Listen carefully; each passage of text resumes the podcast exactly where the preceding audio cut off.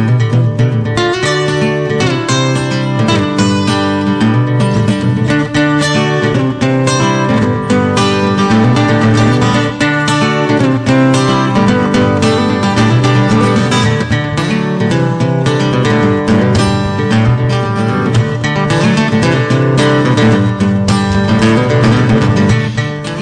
Minutos nos separan de las 12 del mediodía. Es hora de iniciar en la mañana de este miércoles la Escuela de Salud. Tenemos ya incluso alguna que otra pregunta acumulada a modo de consultorio que se nos ha planteado por parte de nuestros oyentes y a la que por supuesto vamos a dar salida, pero en la última parte del programa. Porque eh, mientras queremos hablar de otra serie de asuntos que traemos eh, planteados y que vamos a poner aquí eh, sobre la mesa con el doctor Antonio Rodríguez Carrión, por supuesto. Antonio, muy buenas tardes. Hola, buenas tardes Rocío y buenas tardes a todos los oyentes de Radio Brique en este prolegómeno de un auténtico otoño, ¿no? Que nos dicen que este domingo, este sábado va a llover. Eso dicen, que bueno, eh, ya sabemos, en otoño teóricamente debe de llover, pero estos últimos tiempos la lluvia en otoño pues no llega, la, tenemos en invierno y, y, sí que es cierto que bueno, hace, hace falta, ¿no? Así que esperemos que sí que llueva, aunque fastidie el puente, ¿eh, Antonio? Sí, el otro día, bueno, hace un par de días estaba yo paseando temprano por la avenida y vi a un señor que estaba muy relacionado con esto de los hongos, de las setas y demás en nuestra zona y le dije, digo, oye, ¿cómo va la cosa con esto de la humedad? Que hay poca, que no llueve. Dice, ya una parte de, de, la, de, la campaña de, de setas se ha perdido, no por nada, por la por el problema de la sequía. Esperemos que a ver si llueve y se, se recupera la parte siguiente, ¿no? Y en eso estamos. Bueno, en eso y en que la ganadería, el campo y todo en general necesita agua. Pues sí, que esperemos que, que llueva que hace falta y eh, disfrutemos también ¿no? de, de la lluvia otoñal.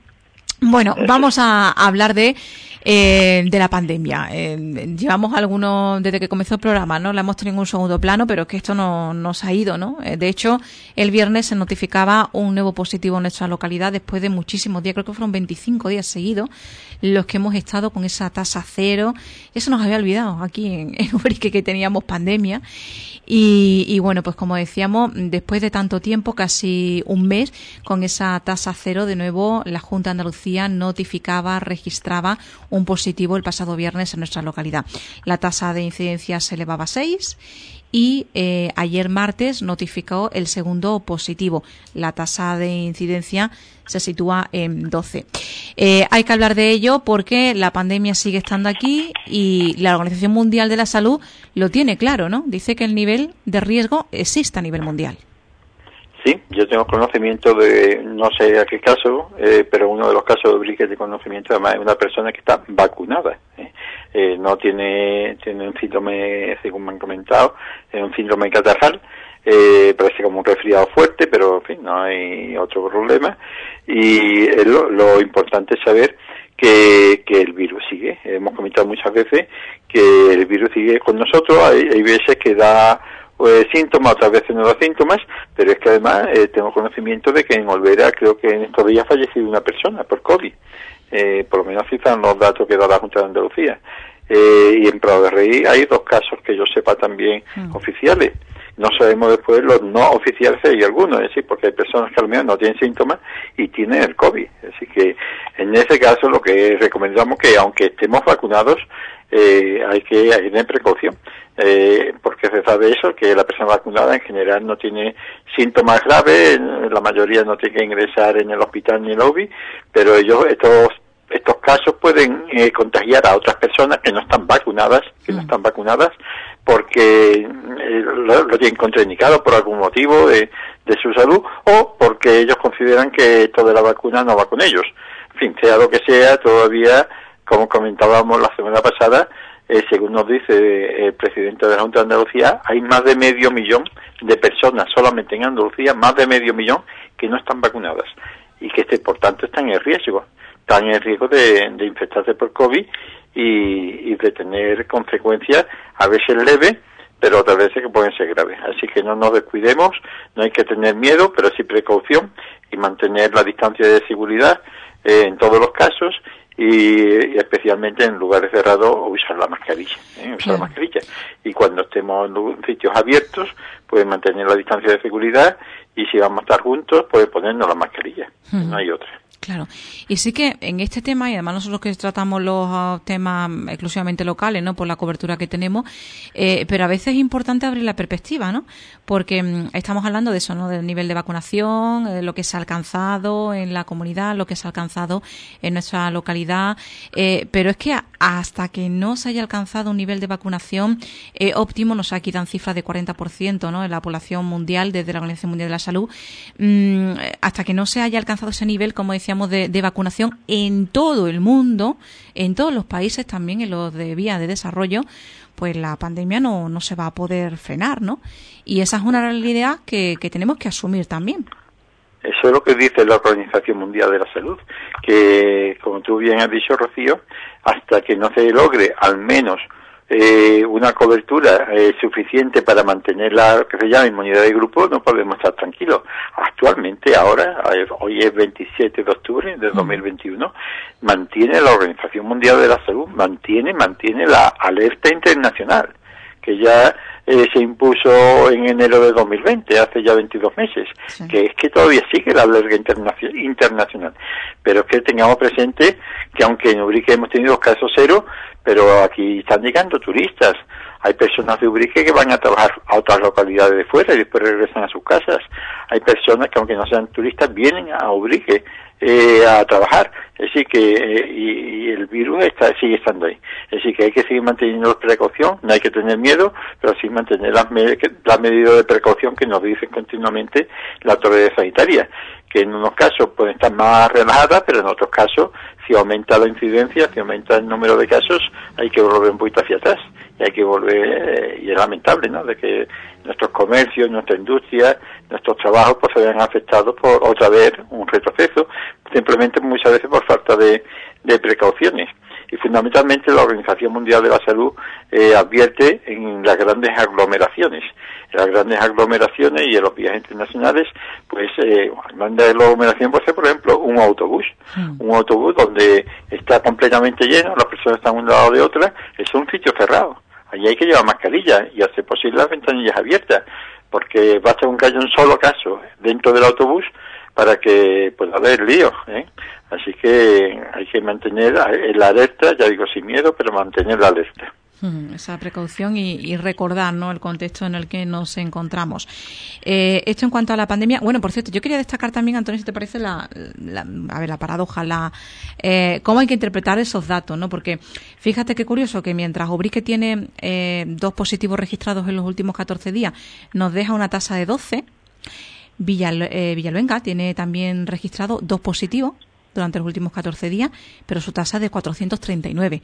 Pues yo miraba esta mañana los datos eh, al iniciar el programa y decía, uh, 439.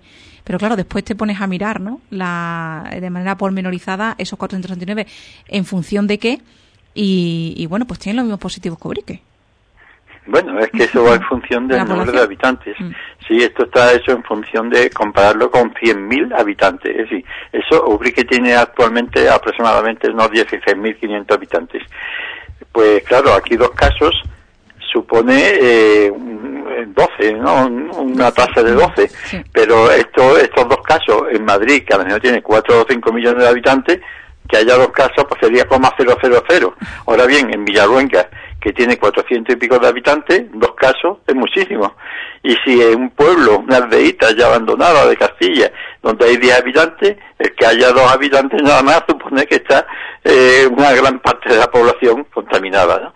Eh, así que por eso eh, no es lo mismo que en, en Villaluenga haya dos casos donde hay poquitos habitantes, que es una gran proporción, que en Ubrique, que es bastante mayor el número de habitantes, dos casos pues suponen en 12, en una tasa de 12. Eso es, en comparación con el número total de habitantes que hay en la localidad. En cualquier caso, la tasa en la Sierra de Cádiz es de 18,2 y en la provincia de 18. Estamos prácticamente igualados, ¿no? La misma tasa para la provincia que para la, la Sierra de Cádiz.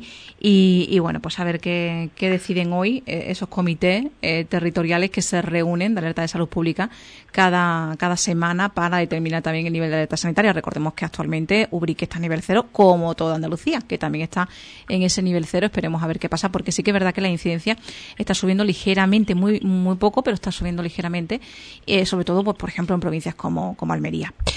un momentito, Rocío, si me permite un comentario respecto a esto, decir que aunque parezca que dos casos es poco, es decir, bueno, son dos personas que están en su casa, que están controladas, están aisladas, pero no son dos personas, son todas las familias que están en la casa, están aisladas. Pero es que además estas personas posiblemente han tenido contactos estrechos, que digo yo, al menos durante este fin de semana. Entonces esos contactos estrechos también están afectados, aunque no hayan dado positivo.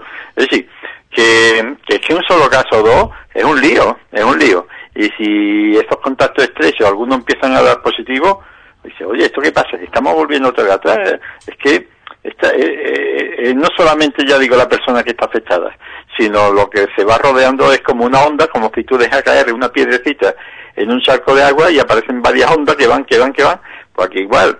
Es decir, por eso digo que, que no nos descuidemos, que no nos relajemos en exceso, sino ya digo, eh, no tener miedo, pero sí precaución porque el microbio está entre nosotros. Mm. De todas maneras, aquí te quería consultar una, una cuestión, porque es un aspecto que me inquieta, ¿no? Eh, tú comentabas antes al principio que, que, precisamente conocían, ¿no? Te había llegado oída esa persona, uno de los, de los positivos que se habían registrado en esa localidad, que era, eh, estaba pasando, bueno, pues el COVID con, con síntomas como de un resfriado y, y, con el nivel de vacunación que tenemos actualmente en nuestra localidad, pues eh, esperemos que si llega ¿no? el, COVID, pues llegue de esa manera, como si fueran síntomas leves. Eh, si yo tengo esos síntomas leves, ¿cómo puedo saber que tengo el COVID y que no tengo otro resfriado? Porque normalmente por un resfriado la gente no suele ir al médico, la gente no se suele preocupar, sigue haciendo su vida diaria. Y aquí entramos en, en el mismo bucle que teníamos al principio de la pandemia, Antonio que eh, lo que dice actualmente la normativa es que aquella persona que sea contacto estrecho, aunque sea asintomática, aunque no tenga síntomas, pero que está en contacto estrecho con una persona que da positiva, y aquellas personas que tienen síntomas sospechosos, que puede ser por ejemplo un catarro, tienen que prenderse el palito de la nariz. Es decir, que debe ir al consultorio o a, o hacerse el autotest en su casa, como quiera, si no quiere consultorio, mm. hacerle un, un autotest de antígeno y es la única forma. Y dice, bueno, pero entonces todas las personas que están por ahí eh, resfriadas y eso pueden tener el COVID, perfectamente.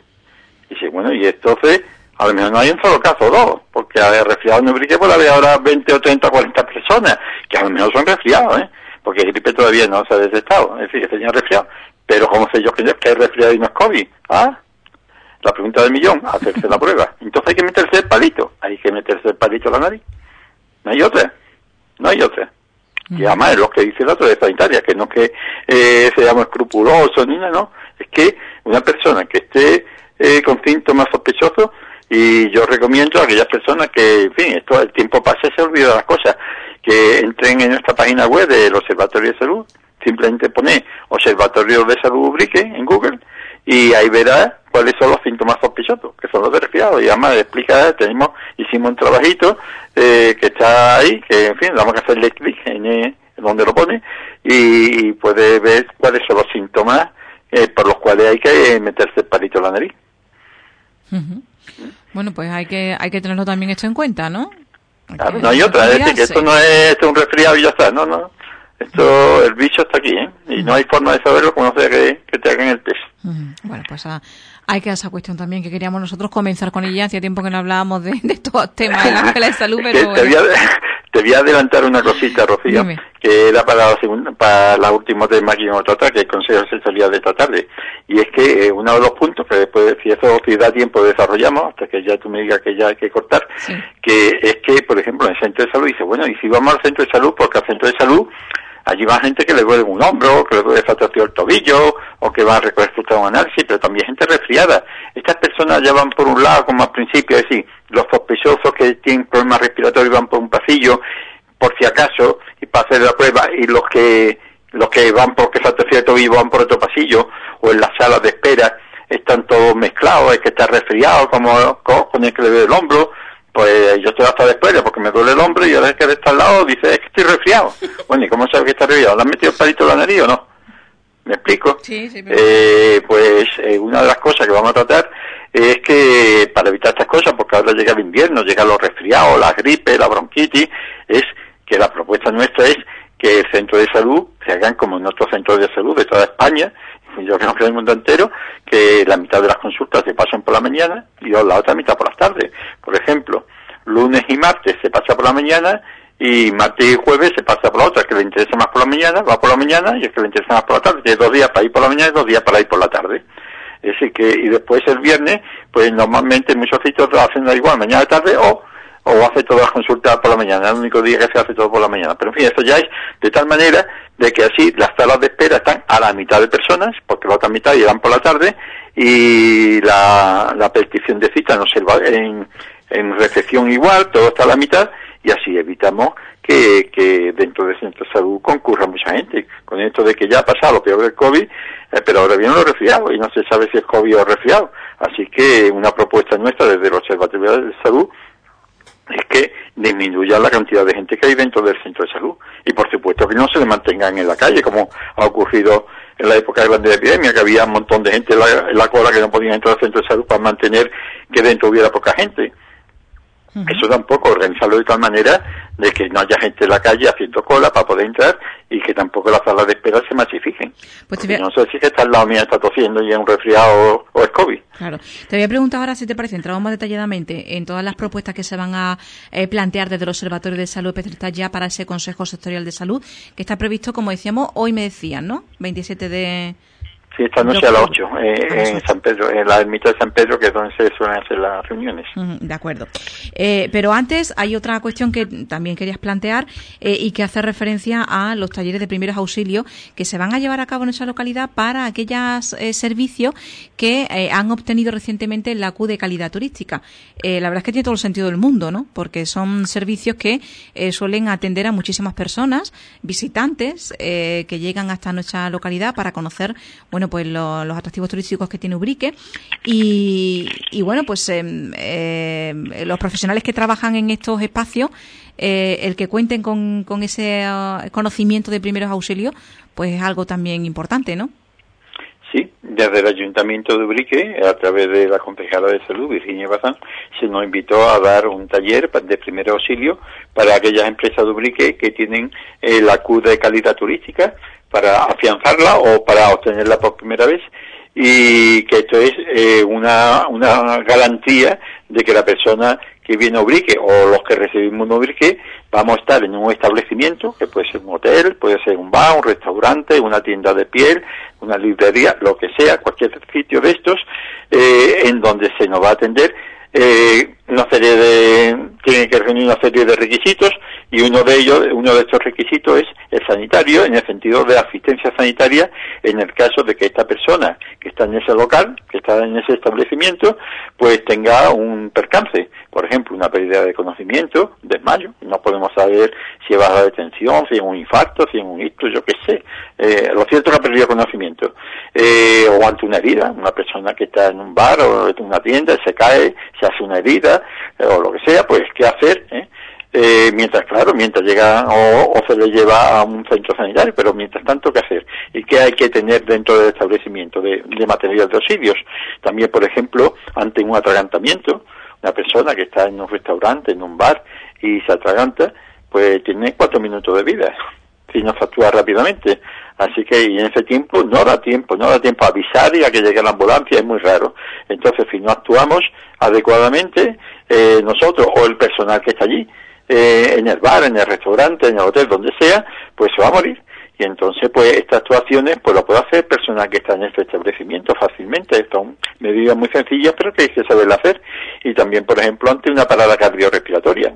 Una persona que estando bien, se siente mal o de pronto se desmaya, pierde conocimiento, pero no es una pérdida de conocimiento leve de una bajada de tensión o un poquito de bajada de azúcar, sino que, que se le ha parado el corazón, un infarto, una parada cardíaca.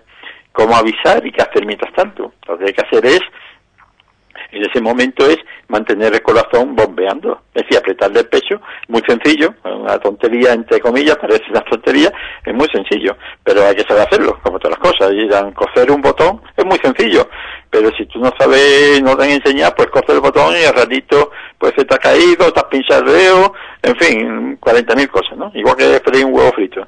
Sí, es muy sencillo freír un huevo frito, pero como nunca hayas estado en una cocina, eh, no sabes si el aceite tiene que estar caliente, si tiene que estar frío, se te le das con el codo al mango, se te derrama el aceite, lo va a coger, te quema la mano, en fin, parece cosas sencillas, pero como todas cosas sencillas también hay que saberlas.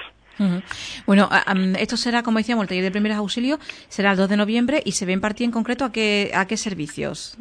Sí, se, en, total me han comunicado Maite desde el ayuntamiento que serán en total 25 personas, son 24 más ella, 25 personas, eh, que van incluido ahí eh, hoteles, tiendas, restaurantes, bares, personas que trabajan en estos servicios y que tienen la Q de calidad o quieren obtenerla. Entonces, pues se le va a dar este taller.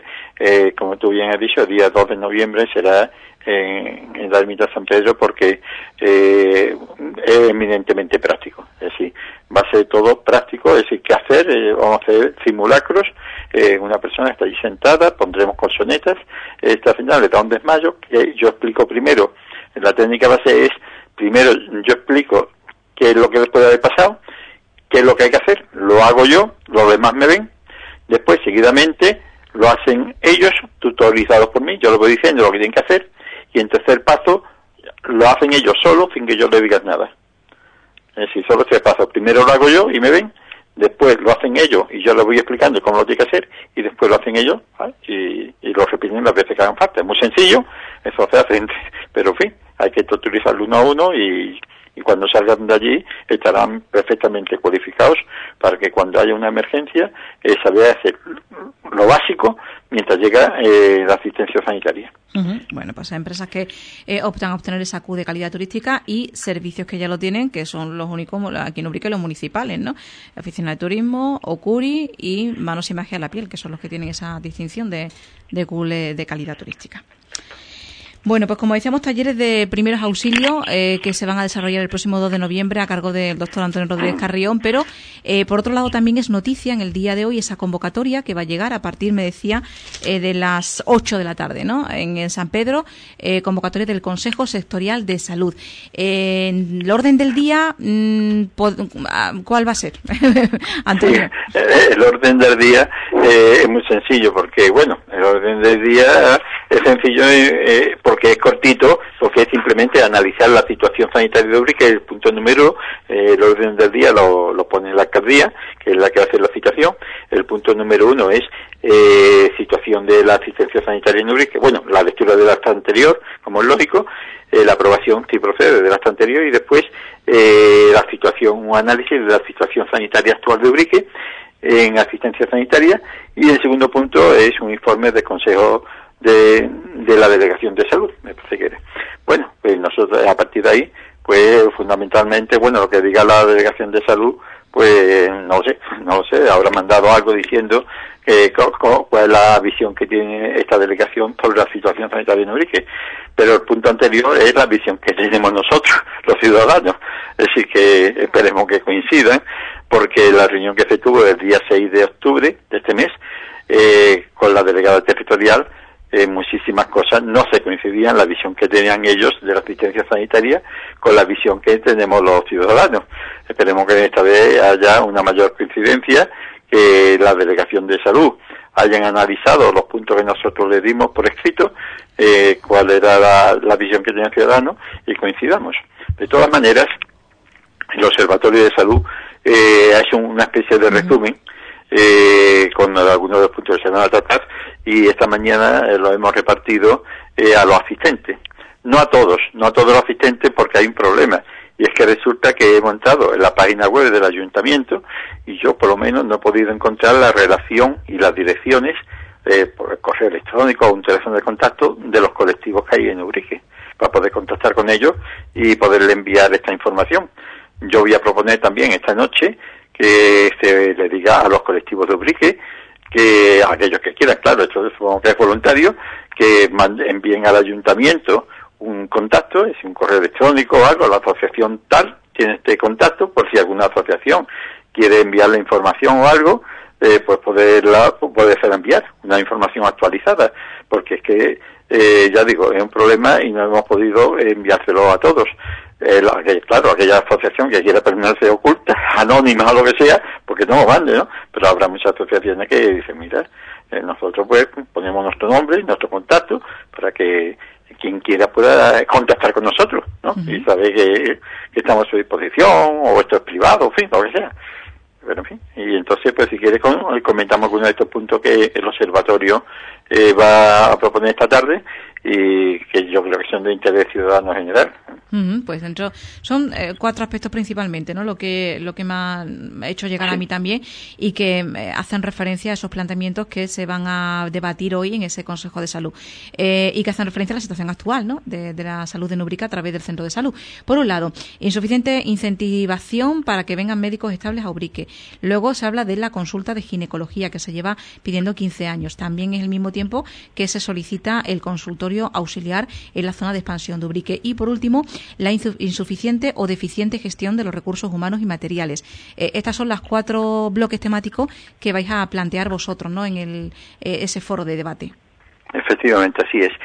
Previamente habrá una observación preliminar en la que vamos a repetir, lo hemos dicho muchas veces, pero no está más repetirlo, que todas estas peticiones de mejora no, van no se refieren en absoluto a la profesionalidad de los trabajadores del centro de salud. Aquí no estamos cuestionando si están cualificados o no.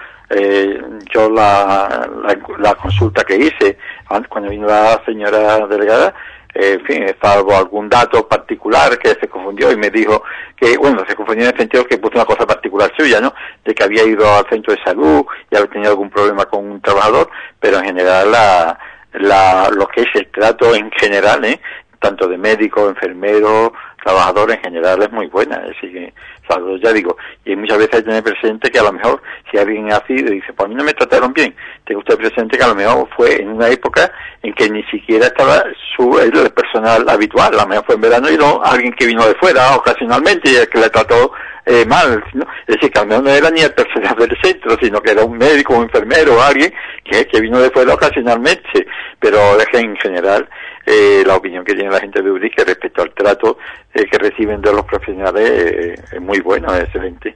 Entonces esto no va dirigido a los profesionales, esto va dirigido a quien tiene la responsabilidad en la, en la gestión y son la Consejería de Salud, la Gerencia de Área, que está en Jerez, en el Hospital de Jerez, en la que coordina en nuestra zona de toda la Sierra de Cádiz, coordina Jerez y coordina la costa noroeste, es decir, San Lucas, y demás, pues también eh, coordina la sierra, y después está, ya digo, Consejería de Salud, la gerencia, y después está la dirección del centro de salud, en este caso de Urique.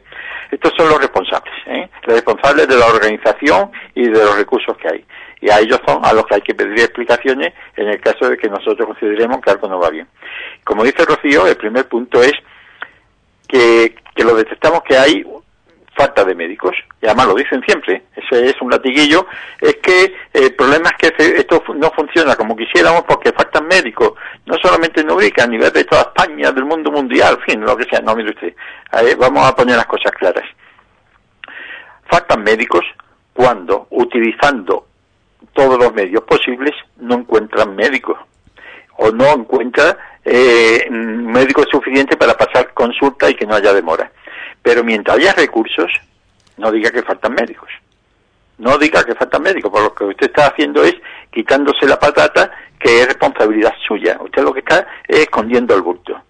Lo, primero que hay que saber que Ubrique, igual que por ejemplo Benocá o Villaruenga o Grazalema, son zonas muy aisladas, ¿eh? muy aisladas geográficamente, todos lo sabemos. Aquí no tenemos tren cercano, no tenemos aeropuerto, no tenemos barco, pero en fin, y dice, bueno, pero tenemos después una sierra preciosa. bueno, pues sí, eso estamos de acuerdo, pero me, refiero que los médicos que no son de Ubrique, que no tienen arraigo en Ubrique, pues muchas veces eh, prefieren estar en su pueblo, en su localidad, o en una localidad donde haya eh, buenos medios de transporte, trenes, aviones, eh, en fin, después la carestía de vida, a lo mejor pueden decir que Ubrique, por ejemplo, es más caro que otras localidades, lo que sea.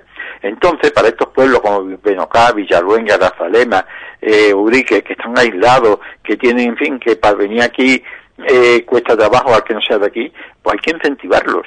Y para eso, eh, consciente, en este caso la Junta de Andalucía, pero todas las comunidades, pues se dan una serie de incentivos para que los médicos vayan allí. ¿Y cuáles son estos incentivos? Pues le puntúa más la antigüedad, es decir, por cada año que están eh, pues le dan mayor puntuación para traslados, eh, después tienen también beneficios económicos, es decir, le dan eh, una, un plus, como le llamo económico, para que eh, al estar más distanciados de otras zonas, tienen que mandar a los hijos a la universidad, a los colegios o desplazarse para algo, para un hospital, pues claro, un poco de plus para que el médico eh, no prefiera otra ciudad antes que esta. Pero ¿qué ocurre? Que ni a pesar de eso, de lo que ya está contemplado, vienen los médicos. Ello significa que no es suficiente. Porque si, eh, si estuviera suficientemente incentivado, pues dice, pues mira, pues me compensa, ¿no?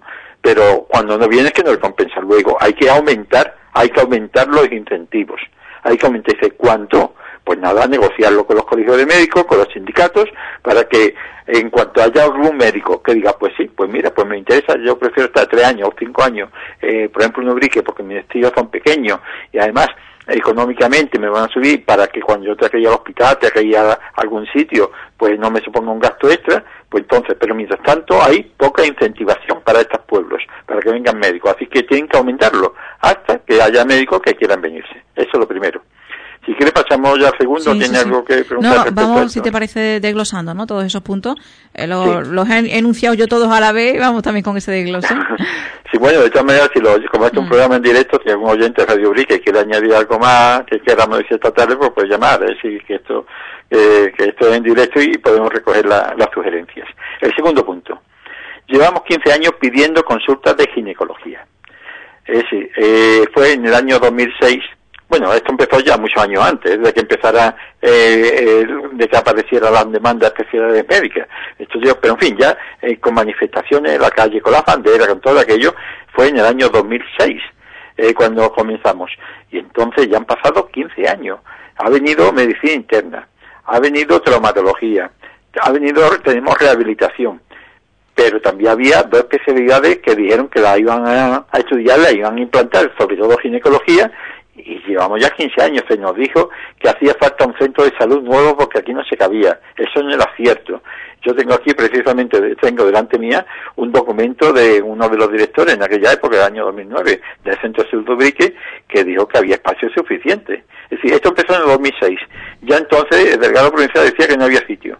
Sin embargo, el director del Centro de Salud decía que sí había sitio. Simplemente que la mitad de las consultas se pasaran por la mañana y la otra mitad por la tarde. A pasarse la mitad de las consultas por la tarde quedaban la mitad de los despachos vacíos, que es lo que ocurre en muchas localidades en Cádiz, en Jerez, que que esto no es un invento nuevo, en, toda, la, en toda Andalucía, menos en que no sé por qué. Entonces, eh, que hay espacio para que vengan los especialistas, que es un rollo. Nadie ha pedido un nuevo centro de salud. Lo que se ha pedido es que la zona de expansión de Ubrique, donde está el restaurante eh, de los Mellis, Sierra de Cádiz, y toda esa zona Romolera, pues hacer allí un, consultorio auxiliar de un médico, un enfermero y un celador para que las dos mil y pico de personas, más los trabajadores que están por allí, puedan ser atendidos pero ya está, pero eso a ser un centro de salud de 3 millones de euros. ¿Quién ha pedido eso? Eso era un paripé total. Pues bueno, pues precisamente, investigando sobre eso, vemos como, por ejemplo, en Marchena, eh, yo no estaba en Marchena, pero ah, puede que alguien está, pero en fin, de todas maneras pueden entrar en Google y ver lo que es Marchena. Es una localidad de Sevilla eh, que está a 29 minutos de Osuna, en coche, eh, por autovía, y que es similar a Ubrique en población. Tiene un poco más de habitantes que Ubrique, 2.000 habitantes más, pero si aquí a Ubrique podría venir perfectamente a, a, el bosque que está cerca, o y, acá y Villavenga, prefiero para estas consultas, ¿no? Tiene la misma población, la misma distancia al hospital y sin embargo allí desde hace 13 años ya tienen lo que aquí no se nos quería dar. Allí tienen medicina interna, tienen traumatología, tienen ginecología, tienen psiquiatría, tienen psicología y también tienen rehabilitación. Pues, pero vamos a ver, es decir, estamos en la igualdad que dicen que tenemos todos los andaluces, eh, que para, hombre, en, en, condiciones similares, pues aquí no se, no se corresponde. Entonces, allí sí, allí sí tienen ginecólogo, por ejemplo. ¿Y por qué aquí no? ¿Cuáles son las pegas? No nos digan que no hay ginecólogo. No nos digan que no hay ginecólogo. Usted a un ginecólogo lo incentiva y viene desde Alemania, desde la Universidad de Harvard de Estados Unidos. Ahora, si le va a pagar una porquería, pues no viene nadie. Nadie va a poner dinero en su bolsillo o, cobrar poco cuando en otro sitio lo tratan mejor. Es decir, que, y además, y eso es que no hay espacio incierto, en el, espacio, en el centro de salud de Ubrique sobre espacio, tanto las consultas vacías por las tardes. Es decir, perdón un momento. eh, eh, eh, un momentito, ¿eh? Sí. Un segundito. Estamos hablando sobre... Es que, estamos en directo y eso es lo que tiene el directo. Vale. Y después Eh, respecto al consultorio auxiliar, en fin, todas las personas que viven en el plan parcial uno, plan parcial 2, zona de expansión de eh, allí por el Cerro Mulera, por la hotel de los Meyes y demás, saben que, andando, andando una persona a paso ligerito tarda 25 a 30 minutos desde allí, desde los Meyes hasta, hasta el centro de salud. Y si ya estamos en el plan, en el PP1, es decir, por donde está el, campo de fútbol y toda aquella zona, se tarda 35 o 40 minutos andando ligerito, pero personas más mayores que andan más despacio, o personas que tienen niños pequeñitos que tienen que andar más despacio, o con un carrito, pues, eh, pues tardan en 30 a 40 minutos andando, en verano con un sol a, a pleno, ¿eh? y en invierno hace un frío y lluvia y no hay dónde meterse no hay un bar, no hay una gas, no, no, hay un gran trozo de terreno que hay que ir cerca de la carretera y que son, ya digo, muchísimas personas. Y sin embargo, por ejemplo, en Benocá hay médicos, en Villalonga hay médicos, Benocá tiene 500 y pico de habitantes, Benocá, eh, Villalonga 400 y pico. Es decir, que, que, que por, y hay que tener presente también que una persona, perdón, un médico en el centro de salud tiene como máximo 1.500 personas eh, en su cupo, 1.500. Pues en el zona de expansión hay 2.000 aproximadamente, más o menos. Así eh, tengo entendido, alrededor de 2.000 residentes. Es decir, que, allí perfectamente un médico hace una labor extraordinaria y un enfermero. Y todas esas personas no tienen que venir a centro de salud, ni perder tiempo de trabajo, ni trastorno de que alguien los lleve en ni autobús. Es decir, que, no, hombre, a lo para hacerse una radiografía sí, pero todo el mundo se hace radiografía que va al médico. Entonces, sería muy pocas personas, eh, porque hasta las extracciones de sangre se pueden hacer allí perfectamente, como lo hacen en Benoca. Se extrae la sangre y después pasa el coche, la recoge y se la lleva. Decir, que no hay que, que, que hay que, y después hay muchas personas trabajando en esa zona de expansión que pueden tener un accidente o tienen que sacar recetas, pues lo tienen allí al médico en un momento dado para ciertas cosas y, y es un, un, gran alivio. Esta es otra de las cosas que también se pidió. Hay un solar de 2.000 metros cuadrados que hace 15 años está allí muerto de risa, dedicado a esto precisamente, eh, y entonces pues es otra de las reivindicaciones que, que la prometieron, pero que ahí está muerto de risa. Y si quiere pues pasamos ya a lo más peliagudo, que es la gestión, al punto 4. Bueno, pues el punto 4 es la insuficiente o deficiente gestión de los recursos humanos y materiales que ya existen. Es decir, no que tienen que traer más material, que tienen que traer, no, con lo que hay, con lo que hay que se puede hacer. Bueno, pues lo que hay se puede mejorar muchísimo en la situación actual de las demoras. Es decir, yo ahora, antes de empezar el programa, he pedido número para mi médica de cabecera, que voy a decir que es extraordinaria, eh, pero claro, y ella no tiene nada que ver, no tiene culpa ninguna de las demoras. Eso, las demoras no las genera ella, ni las genera la persona que está en recepción, en el mostrador, ni en salud responde. La demora se genera por dos motivos, que pueden ser, uno, que no haya médicos suficientes para atender esa demora, o que está mal gestionada esa demora. Y la gestión no la hace el médico, la hace la dirección del centro de salud. Es decir, que, es decir, la agenda, la agenda se llama eh, cuántos pacientes ve cada médico en su jornada laboral, cuánto tiempo le tiene que dedicar, y eso no lo decide el médico, lo decide la dirección del centro de salud. Y entonces, pues, ahí hay mucho que hablar, ahí hay mucho que hablar, porque, por ejemplo, eh, yo he detectado, es para que vea simplemente eh, un detalle, que eh, para mi médico yo tengo ahora una semana de demora ¿eh? una semana de demora para, para la consulta, es para la consulta telefónica. Eh, que ahora resulta de que yo quiero una consulta telefónica, simplemente yo no quiero ir al médico porque yo lo único que quiero saber es si puedo ya recoger, por ejemplo, una ecografía que tengo que llevar al ginecólogo, por ejemplo. Yo miro la ginecología, me la hace, la ecografía me la hacen en Villamartín y la tengo que llevar, por ejemplo, a Jerez, ¿no? Y quiero saber si ya está el resultado pues para eso no voy yo al consultorio. Y perder toda la mañana, si vengo del PP1, del PP2, de la zona de aparcar, buscar aparcamiento, si hay quien me traiga, si no tengo ni... Simplemente con llamar por teléfono, pues me tarda una semana para eso solo. Y resulta de que yo tengo que ir dentro de cinco días. Digo, vaya, eh, yo necesito antes, ¿por qué hago? Busco presencial y presencial ahí para dentro de cinco días. Ah, bueno, pues entonces tendré que ir presencialmente, perder toda la mañana para una cosa que podría, podría haber hecho eh, por teléfono. Ahora voy, me han dicho que no está y otra vez tengo que volver. Eso es gestión, eso no lo hacen los médicos. Eso es simplemente un detalle que te pongo. Por ejemplo, para hacerse un análisis de sangre, a menos te tarda dos semanas. desde que el médico te hace el papel hasta que te está en la sangre. Ahí no tiene culpa el médico ni tiene el enfermero. Y dice, bueno, entonces ¿quién? Yo lo único que puedo decir, que a mí me lo han dicho gente que está afuera, que eso en Cádiz tú le das a una persona dos días de demora y te forma el follón. Y aquí estamos acostumbrados a una semana, a dos semanas para hacerte un análisis. Pero eso, ¿cómo puede ser? ¿Qué es lo que está fallando? Pero esto no es de ahora, ¿eh? Esto desde hace mucho tiempo. Después se dice, no, es que la gente, hay mucha gente que piden citas, después no aparecen, que empiezan a llamar en, las estaciones de sangre, que pase fulanito para sacarse sangre y no pasa porque no ha ido, y, y, esos números se pierden. Digo, bueno, ¿y qué medidas se toman? Ah, pues yo no sé qué se tomen medidas. Lo justo y lo correcto sería que desde, que desde la dirección, no el médico, sino la dirección, mandara a llamar una llamada telefónica a esta persona, le llamara por teléfono o le mandara una carta preguntándole cuáles son los motivos por los cuales no ha acudido. Porque hay una persona que se ha quedado sin poder sacar sangre eh, al no haber anulado la cita. Si usted no puede ir, anula la cita, pero si no anula, eso se queda perdido. Entonces, pues, no se toma. Yo no he visto, eh, a mí no me comenta la gente que la gente reciban cartas o llamadas telefónicas cuando no cumplen eh, con, los normal, con las normas eh, elementales ¿no? de funcionamiento del centro de salud.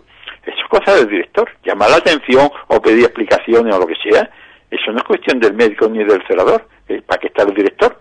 Entre otras cosas. Y, por ejemplo, poner como mínimo 10 minutos, que menos, para que te vea un médico. No, que muchas veces el médico tiene número a las 12 a los 6, 6 minutos tiene otro, a los 6 minutos, a los 7 minutos, pero es mentira, porque a esa misma hora llega alguien abajo, pide cita para su médico, le dicen que tarda una semana y dice, pues yo otro que ver hoy. Pues entonces te mandan a las 12 y a las 12 a la misma hora hay 12 personas que se llaman los fiches. Eso es culpa de la dirección, que ha dado instrucciones a recepción, porque es de recepción 12 coge los dedos. No pone a la misma hora porque a él le dé la gana, porque se puede buscar un lío. Entonces recibe órdenes y cumple órdenes. ¿Y, quién le da las órdenes? La dirección. Eso no se le da el, el, consejero de salud, ni se le da la gerencia. Eso son, la organización interna es misión del director. Y, por ejemplo, organizar las consultas para que las consultas estén eh, la mitad por la mañana y la mitad de la tarde, para que así se evite masificaciones. Entonces, todos los ubriqueños tendrían dos días a la semana que pueden ir por la tarde y otros dos días por la mañana, que escoja el día que mejor le viene. Porque eh, una cosa que se dijo en, la reunión con la delegada territorial era que a los ubriqueños, como la mayoría son marroquineros, le viene mejor ir en horario de mañana al médico.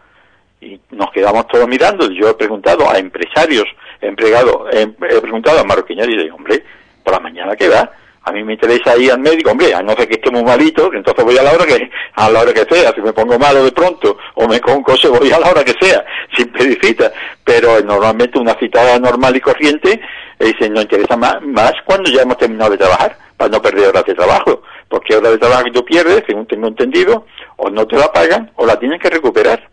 O tiene un, número de horas al mes que son las que puedes disponer de ella, pero además es un trastorno, porque si tú eres planchador o eres cortador o eres maquinista, a lo mejor hay personas detrás tuyas que están que dependen de tu trabajo, simplemente, simplemente porque el horario no te viene bien. Y ahora tú te vas desde la zona de expansión de Ubrique, PP1, PP2, que estás trabajando allí en la fábrica de allí, por ejemplo, eh, que te ha costado un montón de tiempo poder aparcar, que el problema de aparcamiento por lo visto allí es difícil, y ahora sales de la fábrica, tienes que coger tu coche, busca aparcamiento en Ubrique, que también otro, otro, otro lío, ¿no? Venía a las 10, a las 11, a las 12 de la mañana a buscar aparcamiento, deja el coche, ve al médico, espera allí que te toque, termina, vuelve, va a la farmacia o, va directamente a buscar tu coche, otra vez a buscar aparcamiento allí, has perdido la mañana. Cuando por la tarde, cuando tú has salido a las 6 de la tarde o a las 3 de la tarde o a las 5 de la tarde, a la hora que salgas, puedes ir a tu médico.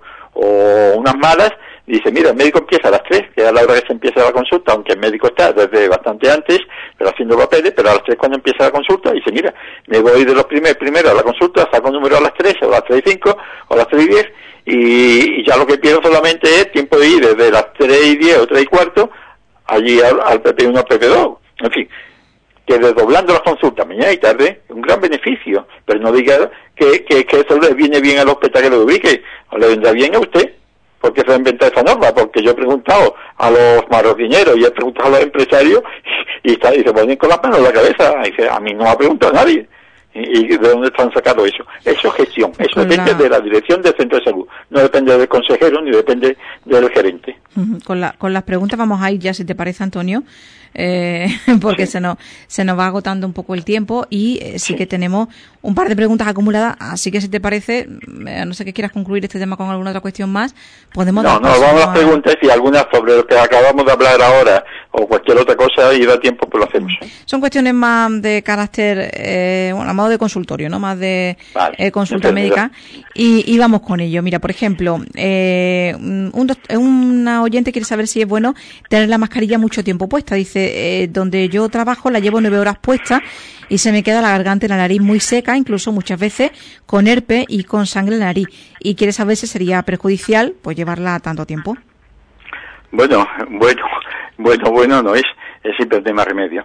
Eh, bueno, yo yo no he estado, bueno, pues gracias a Dios, no tengo, yo estoy jubilado y no tengo que llevar la mascarilla. Nueve horas u ocho horas, como hay muchos trabajadores que la tienen que llevar. Pero es que no hay más remedio. Si está en un sitio cerrado, y con otras personas, si está solo en un sitio cerrado no hay problema, pero como esté con otras personas la tiene que llevar. Entonces tiene que procurar eh, que haya mucha ventilación en la zona y después, eh, si tiene una, hay personas que con el sudor bueno, perdón, con el vapor que se desprende, con la mascarilla que se queda ahí acumulado y demás, pues ponerse alguna crema, alguna crema hidratante o algo para cuidarse o algo para cuidarse la piel. Es que no hay otra, no hay otra porque hay que tener las mascarillas puestas. Ya digo, yo no he tenido eh, las nueve horas puestas, pero a veces he estado, por ejemplo, en el cine, yo cuando vamos al cine club y ahí hay que llevarlas, claro, en sitio cerrado y a menos estamos dos o tres horas y yo que noto no es la garganta, yo noto la oreja que me pega un tiro en la gomilla que me deja, digo, voy a tener dentro de nada la oreja de soplillo, porque es que, eh, digo, el que esté siete horas o ocho horas con esa gomita ahí tirando de la oreja, pero si encima se le añade, que lo peor, el vapor ahí acumulado, tiene guasa, ¿eh? tiene guasa, pero es que no hay otra. Mm, claro. Yo siempre pienso, cuando hablamos de esto de la mascarilla, siempre pienso en los, niños en el colegio, que están cinco horas seguidas con la mascarilla. Y. A los niños hay que hacerle un monumento. Porque cuando yo voy por la calle, yo la llevo quitada. Mm. Eh, cuando voy por la calle no comento a nadie, ¿eh? la llevo en la mano y si me paro con alguien me la pongo. Pero cuando yo veo a los niños al colegio chiquititos y los adolescentes también, todos con sus mascarillitas puestas y sin protestar, sin decir nada, y todo en filita, uno detrás de otro, agarrado de la mano de su madre, y los veo en los colegios jugando los recreos con mascarillitas, digo, hay que hacer un monumento a los maestros por haber conseguido eso, y a los padres, porque también tienen su parte, y a los niños por llevarla. Es decir, los niños son manejados, digo, hay que ver con lo que se puede hacer con un niño, ¿eh? Digo, yo le haría un monumento a los críos. Yo muchas veces me da esta vergüenza, cuando yo voy por la calle sin mascarilla, los veo, me las pongo. No porque me haga falta, porque yo no voy con nadie, pero digo, va a decir, bueno, y eso es porque no lo lleva y ya digo, hay veces que digo, como pase de que me la pongo, pues, simplemente por, porque el que vaya a pensar que porque sí y lo demás no. Pues sí. Bueno, y, otra cuestión más. Este es un asunto um, también de gestión, ¿no? Porque dice, este oyente quiere saber cuánto puede tardar en recibir el resultado de una resonancia de cadera que se ha hecho. Bueno, yo no sé si Antonio puede tener la idea, ¿no? Sí, sí, sí, sí. El informe, ¿no? Sí, claro, él dice el resultado de la resonancia. Sí, sí. Yo te puedo decir que yo me he hecho, eh, cuando me caí aquí en los callejones, me lastimé la mano, que me ha quedado inválida en parte y demás, pues eh, me tuve que hacer varias resonancias privadas, porque si no me cortan la mano. Estaba, tenía infección por la zona que había caído ahí, que, era un aparcamiento, que estaba desastroso, total, que me tuve y las tuve que pagar yo. Y las pagué y el resultado lo tenía a la media hora. Claro a la media hora. Vamos, sobre todo en este caso que de hueso, que es relativamente, pero claro, pagando. ¿Y si no la paga? es lo que me voy a referir. Ahí tal con que esta persona que a lo mejor la ha llamado porque le ha tardado tiempo, digo yo, si le hubieran dado el resultado a la media hora no hubieran dicho nada, pero en fin, yo creo que una resonancia, si no es algo muy complejo, eh, al día siguiente está el resultado. Diferente que tenga mucho trabajo la persona que la tiene que informar, tenga acumulado mucha resonancia, que una a una, después la tenga que el administrativo mandarla, si se la ha hecho fuera, mandarla aquí a Ubrique, que al menos también el administrativo tiene mucho trabajo pendiente, también tarda, y después aquí que te dé el número para dos semanas, que también tarda. Así que ahí es donde está el con que, pero el resultado está, ya digo, una persona cuando le informa, pues a la media hora lo tiene ya el resultado y si va de pago, pues te lo dan el mismo día. Decir, que, pero te vaya, se toma un cafelito y vuelve luego, que es lo que yo hacía. Si te vaya a hacer, tómese un cafelito si quiere, o espera aquí, y recoger el resultado. Me venía con mi resonancia y mi informe. Claro. Bueno, pues estas son las dos preguntas que eh, teníamos nosotros hoy en el consultorio para realizar en el, tiempo de la Escuela de Salud. Y, aquí nos quedamos, Antonio. No sé si hay alguna otra cuestión más que quiera destacar antes de marcharnos para, para finalizar. Pues nada, que ahí sí hay un detalle que, quería comentar y es que eh, vamos a hacer una promoción pero no a nivel de Urique solo, sino de toda la sierra, como comentaba antes, de aquellas instituciones eh, relacionadas con la salud, en fin, o con el deporte, como quieran, que quieran mm, participar en mejorar la asistencia sanitaria en Urique con sus sugerencias, con sus posibles soluciones, pues no lo pueden comunicar al Observatorio de Salud y nosotros pues la tramitaremos directamente a la gerencia o a la delegación territorial y nos responderán. Es decir, nosotros hablaremos como quieran ellos, o a título particular, o diciendo la asociación tal eh, nos dice esto, esto y esto, en fin, como quieran ya. Y nosotros, o lo tramitan ellos, a mí me da igual. Pero es hacerle, en fin, como reñarte como, antiguamente, ¿eh? que te dicen, ¿me pueden mandar esto? Bueno, pues nosotros hacemos el trámite, después le damos la respuesta que nos hacen. Si después vemos que la respuesta que no es coherente o lo que sea, y si hubiera que recurrir a a la Consejería de Salud o al Defensor del Pueblo o a, o a los parlamentos andaluz. Yo tengo las direcciones de los parlamentarios. Yo ya antes de, de hoy, ya primero de mes, me puse en contacto directo con el Parlamento y con los gabinetes de cada partido político. Tengo las direcciones y además me atendieron perfectamente y, y si hace falta, pues se hace.